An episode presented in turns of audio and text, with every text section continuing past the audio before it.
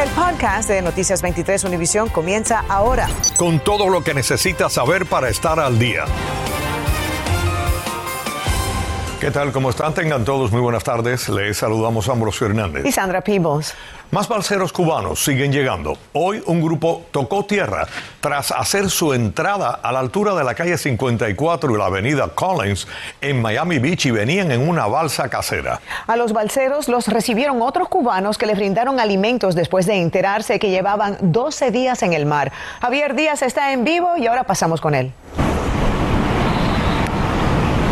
Gracias, buenas tardes. Estoy en vivo exactamente desde el lugar por el cual entró esta pequeña embarcación. Ahora no se encuentra porque lógicamente ya fue removida por las autoridades y los balseros se encuentran en custodia de patrulla fronteriza.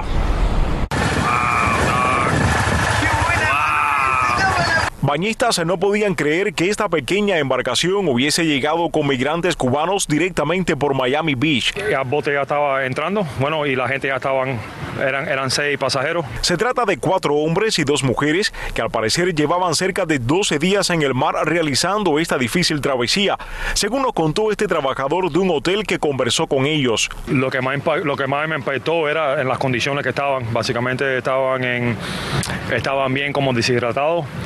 Um, se le ve que estaban en el, en el, sol por mucho tiempo, eso era una cosa muy impresionante, estaba muy débil. Arcef es cubano-americano y al verlos en ese estado, tras tocar tierra, fue de inmediato y les compró pizza como señal de cortesía y bienvenida. Hola, Hama, hola, Hama. Después de esta fotografía sé que se tomaron junto a otros cubanos, fueron detenidos por oficiales de patrulla de frontera para ser procesados. La embarcación tenía escrito el nombre en Manuel y la frase Dios con nosotros. La embarcación era, era, era como un estilo canú, era un canú de madera y tenía un motor en el centro. Like, lo armaron, no es una cosa que, tú me entiendes, era una cosa que armaron. Ellos se lo dijeron, yo lo vi cuando hablaron con los policías. Según este instructor de motos acuáticas, está sorprendido que ese grupo de cubanos haya sobrevivido a esta travesía debido a las recientes condiciones del mar. Los últimos 12 días solamente hemos abierto dos días porque el agua estaba muy picado. So, es bien difícil ver eso, you know, el sacrificio que hacen venir para acá para que lo volteen para atrás y, lo manden para, you know, para una situación que, que está muy mal allá. Los balseros en este momento pueden estar siendo procesados. Algunos pudieran eh, ser dejados en libertad, otros detenidos y transferidos a un centro de detención y pasar un proceso de asilo político. De lo contrario, también pudieran ser deportados a Cuba. En vivo desde Miami Beach, soy Javier Díaz en Noticias 23, Univisión. Gracias, Javier. Gracias, Javier. Qué noticia. Uh -huh. Bueno, un escándalo está sacudiendo al Departamento Correccional de la Florida, que es el tercer sistema penitenciario estatal más grande del país. Hoy, eh, cuatro de sus oficiales están en serios problemas con la ley y pronto podrían quedar presos en su propio lugar de trabajo. María Fernanda López nos explica todo estaban supuestos a cuidar del reo Ronald Jean Ingram, no a matarlo. Un recluso pierde su libertad, pero no sus derechos básicos. Bajo esa premisa, la fiscal estatal Catherine Fernández Rondo acusó de asesinato a Jeremy Godbolt, Christopher Rolón, Kirk Walton y Ronald Connor, los cuatro oficiales del Departamento Correccional de Florida. Que queda claro que la mala conducta y el abuso y conducta criminal no tiene lugar en el sistema correccional de la Florida. El incidente ocurrió el pasado 14 de febrero, pero después de 1.800 horas de investigación del Departamento de Cumplimiento de la Ley, se determinó que durante el traslado del recluso de 60 años de edad, quien se encontraba en la unidad de salud mental en el correccional estatal Dade en Florida City, antes de ser sacado de su celda, este arrojó orina sobre un oficial. Aunque este hombre tenía una sentencia de cadena perpetua por asesinato en primer grado, tenía derechos fundamentales según la misma ley. Los cuatro oficiales arrestados permanecen en celdas separadas y sin derecho a fianza. Videos muestran a Ronald caminando solo mientras era custodiado, pero después de pasar por un área donde no hay cámaras, el hombre ya no puede caminar por sí solo. El médico forense concluyó que Ingram murió de heridas contusas causadas por trauma de un ataque y califica su muerte como homicidio. La investigación concluyó que a pesar de estar esposado y de que obedecía a las órdenes, el reo fue golpeado antes de ser llevado a la camioneta de transporte que iba de camino al centro correccional Lake Institute al norte del estado.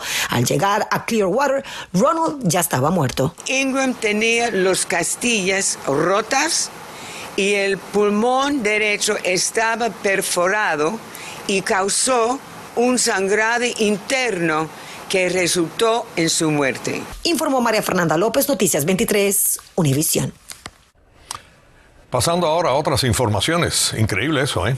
Este jueves la Comisión de la Ciudad de Miami dio luz verde a la construcción del estadio para el Inter Miami. Hoy les tenemos reacciones al acuerdo que se logró después de horas de intenso debate. Jenny Padura salió a recoger las opiniones de quienes frecuentan ese campo de golf. Este jueves, David Beckham y los hermanos más se anotaron un gol. Mi sueño siempre fue que cuando se hable de fútbol en América se piense de Miami. Y no vamos a pagar ni un centavo, pero vamos a disfrutar de un parque de 58 acres que mis niños van a poder jugar en. Vamos a tener 20 acres más adicionales de campos de fútbol. En el campo de golf Maurice, las opiniones están divididas. Horrible para uno como golfista. Hay muchas facilidades acá.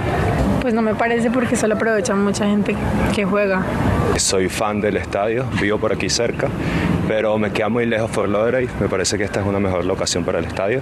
Una de las preocupaciones de los residentes del área es el tráfico que traerá a la zona. Deja de ser una zona residencial y, y deja de ser tranquilo. Este jueves se negoció para que el complejo deportivo y comercial le deje a Miami más de 4 millones de dólares anuales en alquiler por 99 años, miles de empleos y decenas de millones de dólares en impuestos. Puede subir más todavía. Esa cantidad depende cuando vengan eh, la, los dos nuevos appraisals. Pero este contrato no está finalizado pendiente a dos tasaciones nuevas a este terreno. Anoche la ciudad y los hermanos más acordaron pues usar la cifra que tenga en cuenta como si el terreno no estuviese contaminado.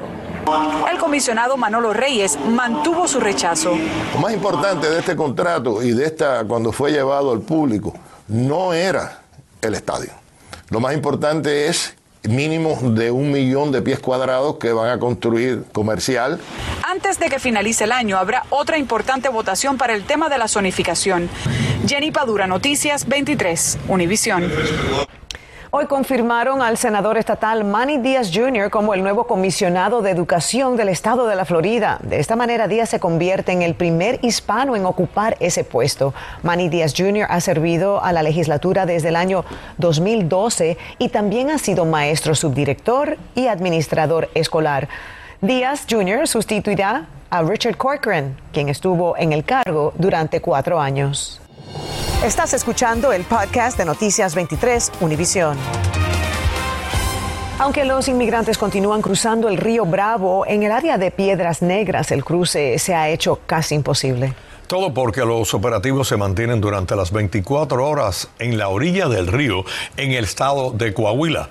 Allí se encuentra nuestro colega Mario Vallejo para explicarnos y mostrarnos todo. Gracias y muy buenas tardes. Esto es un antes y un después. Antes de que las fuerzas del orden público de México, incluyendo la Guardia Nacional y la Policía del Estado y Municipal, llegaran aquí a Piedras Negras y realizaran este cordón, era extremadamente fácil cruzar el río Bravo a través de este tramo porque es uno de los más estrechos. Sin embargo, hoy sí hay una fuerte corriente, pueden ver ustedes. Este es uno de los dos inmigrantes que pudimos ver este viernes cruzando el río Bravo. Se muestra triunfante durante el cruce y al llegar a la orilla norte se arrodilla y con ambas manos hace reverencia a la tierra anhelada. En esta orilla la Guardia Nacional del Estado de Texas comenzó hoy a derrumbar toda la vegetación aledaña al río para instalar estas cercas con alambres de púas que ya existen en el lado oeste del puente. Se está tratando de hacer la mejor colaboración entre Border Patrol en este caso y nosotros para, para poder garantizar la seguridad de estas personas. Esta mujer es la encargada del sitio donde los agentes de protección fronteriza de Estados Unidos entregan a los inmigrantes después de ser procesados y otorgarles la libertad bajo palabra. Y nosotros les damos la información que necesitan para saber qué aeropuerto les queda más cerca. Tenemos tecnología para que puedan conectarse a Wi-Fi, comunicarse con sus familias, celulares. En este sitio pueden verse escenas conmovedoras como esta. Esto es lo mejor de la vida, papá. De la familia. Estar aquí. ¿Qué son? Hermanos. Aquí conocimos también la historia de dos jóvenes venezolanos que hicieron todo el recorrido, incluyendo la travesía por la selva de Darién con su perro. Ella tiene su perrita de los siete años y es como, no tiene hijo, pero tiene su perrita. Y... A pesar de que no es tanta la profundidad del río en esta zona, pueden ver ustedes que la corriente sí arrastra a cualquiera. Es por eso que las autoridades de ambos países le piden a los inmigrantes que tengan mucha precaución. Cruzar el río pudiera costarles la vida. Soy Mario Vallejo en Piedras Negras, Estado de Coahuila, México, Noticias 23, Univisión. Gracias, Mario. Un total de 47 inmigrantes cubanos que se encontraban en México en situación irregular fueron devueltos a Cuba. El grupo de 40 hombres y 7 mujeres llegó el jueves al aeropuerto de La Habana, según reportó la televisión oficialista de la isla. Y durante el 2022, en lo que va de este año, el gobierno mexicano ha retornado a Cuba a 975 personas que entraron a su territorio a través de terceros países. Por su parte, las autoridades migratorias cubanas informaron que en lo que va de año, 1.878 inmigrantes irregulares han sido devueltos por vía aérea y marítima desde varios países. Estados Unidos estaría negociando con Nicaragua el fin del libre visado para los cubanos que ha permitido que en el último año más de 100.000 personas de la isla lleguen pidiendo asilo a la frontera sur estadounidense. Recientemente la Casa Blanca exigió a La Habana cumplir los acuerdos migratorios de 2017, mientras que el régimen cubano exigió cumplir el compromiso de 20.000 visas de inmigrantes al año. Las autoridades colombianas detuvieron ayer a unas 15 personas, mientras que tres policías resultaron heridos durante las manifestaciones en Bogotá para conmemorar el primer aniversario de las protestas masivas contra el gobierno. La policía utilizó equipos antidisturbios y gases lacrimógenos para disolver la manifestación.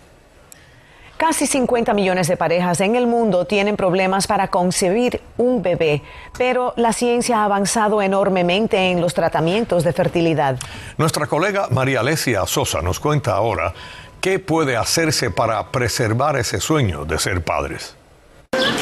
Pasamos seis años con diferentes médicos, con diferentes tratamientos para lograr tener a Clio. El camino no es fácil ni desconocido. Una de cada ocho parejas en el país se enfrentan problemas de infertilidad. Siempre ha sido muy común y también el hecho que muchas parejas están esperando más para tener hijos. La buena noticia es que 90% de los casos pueden superarse gracias a la ciencia y muchos no saben que antes de llegar al problema hay formas de preservar su fertilidad. Es saber cómo está la fertilidad y luego si es algo que se va a uno esperar más tiempo, entonces tenemos congelación de óvulos, que es, que es también una, una herramienta muy, muy útil. El momento clave, decirle a sus ginecólogos, ¿cómo crees que esté yo en fertilidad?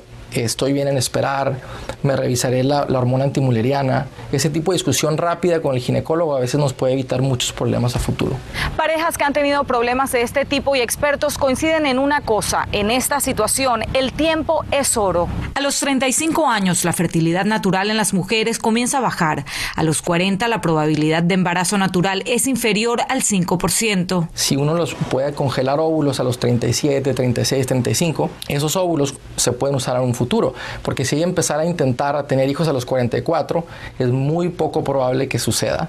Mónica y Ralph se han convertido en portavoces del tema para alentar a otras parejas. Si yo hubiese podido cambiar algo, hubiese querido tener más información para congelar mi carga ovárica, porque uno ve en las revistas de estas de farándula y salen las mujeres pariendo a los 42, 45, 50, y cuando te enfrentas a la primera consulta, a la segunda, que de repente te dicen, mira, tu eh, reserva ovárica no es, la, no, es la, no es la ideal, dices, ¿por qué no lo hice antes? Y aunque los tratamientos son costosos, los seguros hoy en día están cubriendo mínimo los estudios para determinar cómo está todo y realmente la cobertura para congelar óvulos ha ido en aumento. El número de parejas que se enfrenta a esto es inmensa, por lo que si te toca a ti, no te tienes que sentir solo. Oh, María Alesia Sosa, Noticias 23 Univisión.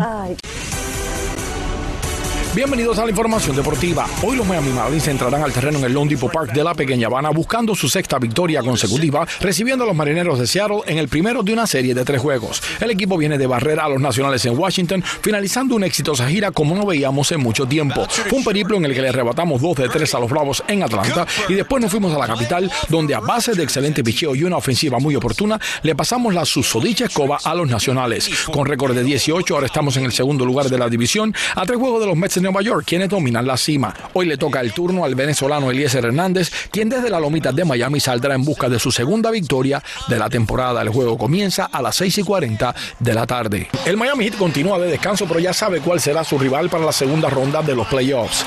Los Sixers derrotaron a los Raptors en Toronto para ganar la serie y regresaron a Filadelfia sabiendo que su próxima parada es en la Ciudad del Sol, donde comenzará la batalla el lunes 2 de mayo ante nuestro Miami.